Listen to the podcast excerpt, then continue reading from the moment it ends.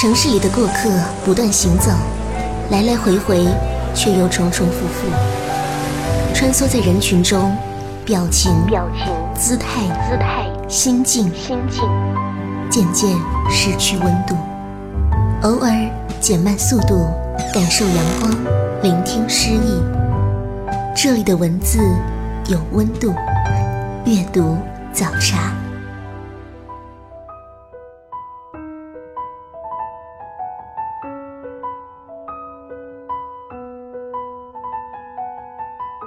各位听众朋友，欢迎收听阅读早茶，我是主持人西西。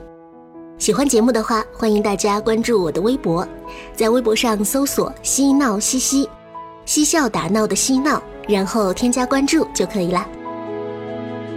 今天节目要为大家分享的是国内第一部以孤独症儿童家庭群体为主角的全景式纪实作品《蜗牛不放弃》。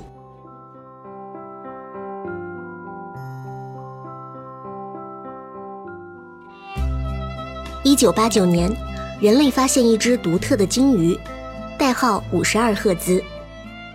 鲸鱼的鲸歌大多是在十五至二十赫兹，而这条独特的鲸鱼就像是个哑巴，无人理睬。如果人类有这样独特的赫兹，其他人是否能够接受它？早在一九四三年，美国医生首次描述了孤独症患者的特性。孤独症被命名至今已经有七十多年，病因未有确切解释。它有可能落入任何一个家庭。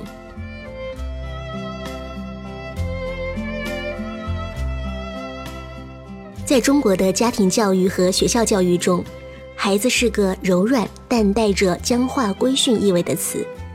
当他和孤独症碰撞到一起，母性、社会公益。私人利益以及教育理念随之交叠，并由此引发孤独症家长们夹杂着艰难与希望、反思与超越的抗争。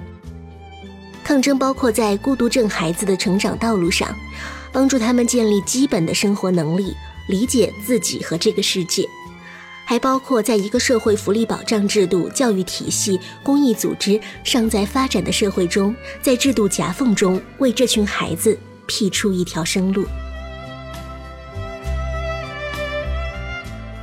为此，孤独症孩子们的家长披荆斩棘。今天我们要分享的这本《蜗牛不放弃》，它的作者张燕就是其中之一。这本书出版于二零零六年，是很多人读过的关于孤独症的第一本书。二零一六年底。这本书因为各类的好书评选，再度进入大众的视野，我们因此获得走入孤独症群落的又一次契机。作为一个孤独症男孩的母亲，《蜗牛不放弃》的作者张燕就国内孤独症儿童家庭在就医、教育、情感纠葛、社会接纳等方面的种种遭遇，对七个孤独症患儿的家庭、为孤独症群体工作的教师、志愿者。社工以及专业人士进行了采访。书中有夫妻离异、父子投江的家庭悲剧，更有平凡人对爱与责任的坚守。这些故事汇总为《蜗牛不放弃》一书，为读者呈现了一个孤独症群体的世界。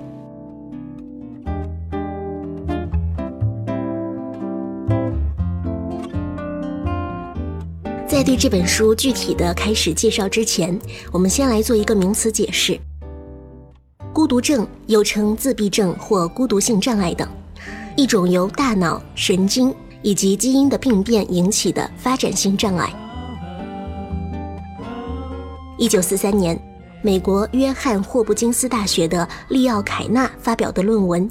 情感接触中的自闭性障碍是世界学术界首次对孤独症做出的经典性描述。孤独症一般起病于三十六个月内，主要表现为三大类核心症状：社会交往障碍、交流障碍、兴趣狭窄和刻板重复的行为方式。这种人类历史上的疑难病症进入医学、心理学、教育各界的研究视野，仅有七十多年的时间。一九七零年后的研究资料澄清，孤独症与精神分裂症是独立的两个诊断。孤独症与父母的社会经济水准、人格特质以及儿童的养育都没有关系。目前国际上对孤独症的诊断已经形成共识。二零零四年，一篇新闻特写文章让蜗牛不放弃的作者张燕涌泪。这篇名为《没有父亲的晚上》的新闻特写，讲述了一个与父亲同住的四十九岁孤独症患者，在八十四岁的父亲因病住院时，在家里不断叫着“爸爸”，从卧室找到厨房和浴室。汹涌而来的还有恐惧：如果我们死了，我们的自闭症儿子怎么办？谁能帮助他？十几年前，一个中国孤独症孩子想在学校正常读书，家长要用尽各种手段才能把孩子塞进去。整个社会对孤独症缺乏常识，甚至带有敌意。促使作者写《蜗牛不放弃》这本书的动机之一，他就是想要知道我死了以后孩子怎么办。在书的最后，他说。从整体上看，孩子的命运取决于今后的几十年中国社会的文明与进步的步伐；从个体看，它取决于每一个父母有没有为孩子也为自己竭尽全力。我们要尽力推动每一个哪怕是细小的改进，不放过任何一个机会。上帝觉得世界太喧嚣，所以有了蜗牛。上帝觉得世界太匆忙，所以有了蜗牛；上帝觉得世界缺少爱，所以有了蜗牛。是的，它们就像是一只只小小的、慢吞吞的蜗牛。你看起来轻而易举的高度，对他们来说，如同登天。但是它在爬呢，不管你看得见看不见，不管葡萄是不是在枝头。他一直都在爬，不管多么难，他从未放弃。国外的一项研究表明，孤独症患儿家长的压力是所有残障儿童家庭中最大的。孤独症在中国被诊断的历史只有三十多年。作为一种原因不明的大脑异常，孤独症的治疗教育对现有的医学教育科研体系提出了新的要求和挑战。孩子们被卡在制度的夹缝里，在这三十多年中，家长、医生和教师一起为了患儿们的康复而苦苦求索，他们的努力成为了这一领域教育和研究蓬勃发展的重要动力。在一个个看起来微不足道的个案中，这一群体正以以私人的动机寻求公益。他们的努力作为一种对社会文明与公正的呼唤，正得到越来越多的共鸣。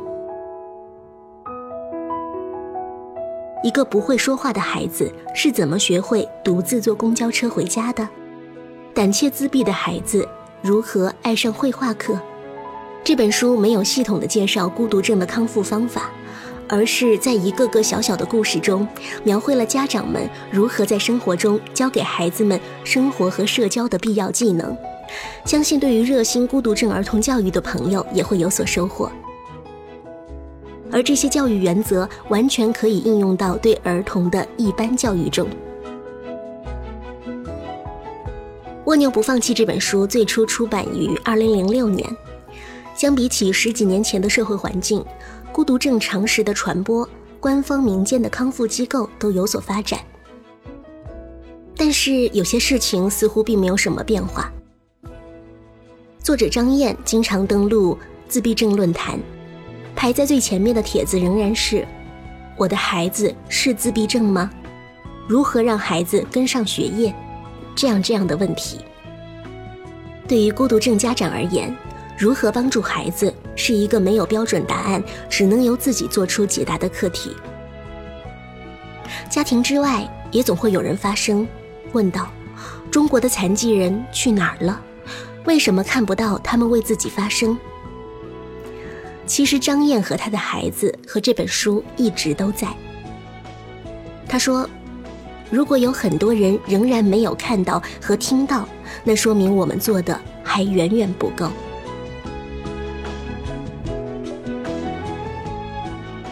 作者说，最初写这本书是为了自己患孤独症的孩子可以正常上学，也可以帮助那些希望或需要了解孤独症但又对此比较无知的人。这是一本再版书，那么发生在过去的故事对于现在的读者来说有什么用处和启示呢？这些问题，作者都在二零一六最新的版本当中一一回答了。那么接下来，西西给大家分享的就是这本《蜗牛不放弃》再版序的内容。有时，只想找寻一条安静的街道，随意翻开某一本书，忘记时间，忘掉烦恼。在您耳边的是阅读早茶。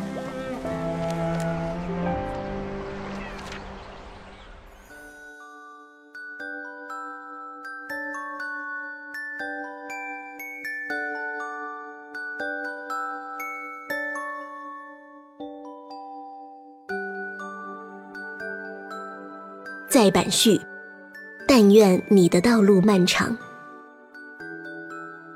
我的长子乐于已经十七岁了，他从一个小胖娃娃长成了一个长身玉立的大小伙子。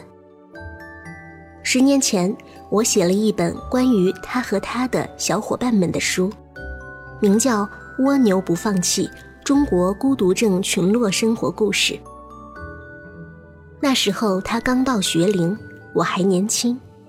我想，通过我们这些家长的努力，可以让社会更清楚地认识到他们面临的困境，更好地帮助这一群体。那时候，我常常想到他的未来，偶尔绝望，满怀恐惧，但也满怀幻想和希望。十年过去了，孩子们都长大了。他们的故事也长大了。回头再看看他们早年的故事，有点像看一个遥远又鲜明的梦境，简直不能相信，我们已经走了这么远。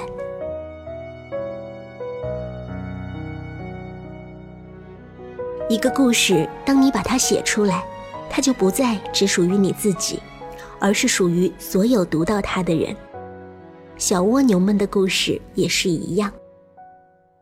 这本书刚出版的时候，它最大的作用就是，家长们买来送人，送特殊教育机构的老师、幼儿园老师、小学老师、主管教育的官员、人大代表、政协委员，所有能够帮助孩子、帮助我们的人，让他们了解孩子，向我们伸出援手。然后是别人买来送家长、亲戚、朋友、教师、同事，希望能帮助我们树立信心、明确方向，甚至找到一些好的机构或者方法。它出现在读书会、公共图书馆、咖啡厅、各种慈善公益活动的现场。它出现在推荐和捐赠图书的书单上，从一个人的手传递到另一个人的手中。经由这样的病毒式扩散，这本书已经成为了孤独症领域的入门书之一。好多年轻的家长、特殊教育机构的教师、社会工作者告诉我，我看过的第一本关于孤独症的书，就是这本。感人、好看，并且有用，这是读者最高的嘉许，也是我追求的目标。现在回头看这本书，写于十年前的书，自然有很多不足之处。采访的范围比较狭窄，内容比较浅，抒情多于理性，有很多不足。抒情过多，理性不足，对很多问题的归纳也失之简单。一方面是我的写作能力问题，另一方面我还是个年轻的妈妈，对于孤独症、对于孩子的教育、对于生活本身欠缺深刻的认识。所幸生活是个严格的老师，他最不缺乏的就是耐心。三，一本写于十年前的书，对今天的读者还有什么用处呢？今天我们所处的环境，自然与十年前相比有很大的不同。十年前，我们需要托关系、走后门，用尽各种手段把孩子塞进学校。现在，由于实施了义务教育法和残疾人保障法，在义务教育中，各地基本上实现了在籍残障儿童入学零拒绝。但是，有些事情似乎并没有什么变化。登录以零自闭症论坛，我经常看到排在最前面的帖子仍然是。我的孩子是自闭症吗？孩子不说话，我该怎么办？如何让孩子跟上学业？这样的问题，对于家长而言，如何帮助孩子，始终是一个没有标准答案，只能由自己做出解答的课题。别人可以提供这样那样的帮助，但是路始终只在自己脚下。这本书提供的并非一个答案，而是一个视野。我希望通过自己的观察和思考，让人们了解我们面对的究竟是什么，以及曾经有一些人做过什么样的尝试和努力。我希望后来的人可以接续前人的努力，为孩子创造更好的未来。十年前，一群孤独症孩子的父母立志为孩子的未来而努力。十年过去，我们的努力有了这样那样的成果。十年前，即使在北京、上海这样的大城市里，人们对自闭症、孤独症还是非常陌生的。现在，我们先有了海洋天堂电影，后有了海洋天堂基金项目，有了中国精神残疾人及亲友协会孤独症委员会，有了正在不断涌现的各地家长自助组织和义工协会。二零零七年，联合国大会将每年的四月二日确定为世界提高孤独症、自闭症意识日。每一年的四月二日，代表希望的蓝色点亮天空，覆盖大地。从联合国秘书长到普通的志愿者，都为孤独症群体的权利发声。这是所有人共同努力的结果。未来我会投入《蜗牛不放弃》续集的写作，希望在接下来的采访和写作中，能如实记录孩子和我们一起成长的故事，记录整个社会在这十年间发生的变化。今天仍然有人在问：中国的残疾人去哪儿了？为什么看不见他们为自己发声？我要说的是，我和我的孩子一直在这儿。我们一直在努力。如果有很多人仍然没有看到和听到，那说明我们做的还远远不够。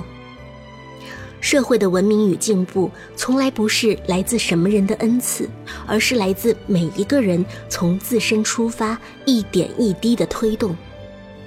感谢所有医生、教育工作者和公益人士，感谢所有关注和支持我们的人。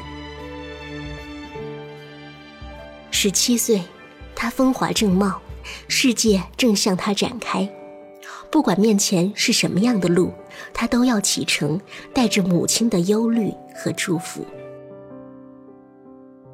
当你启程前往伊萨卡，但愿你道路漫长，充满奇迹，充满发现。让我们陪你一起慢慢走下去。张燕。二零一五年月，蜗牛不放弃书中的内容就分享到这里。今天节目到这里就要告一段落了，我是西西，我们下期阅读早茶再会。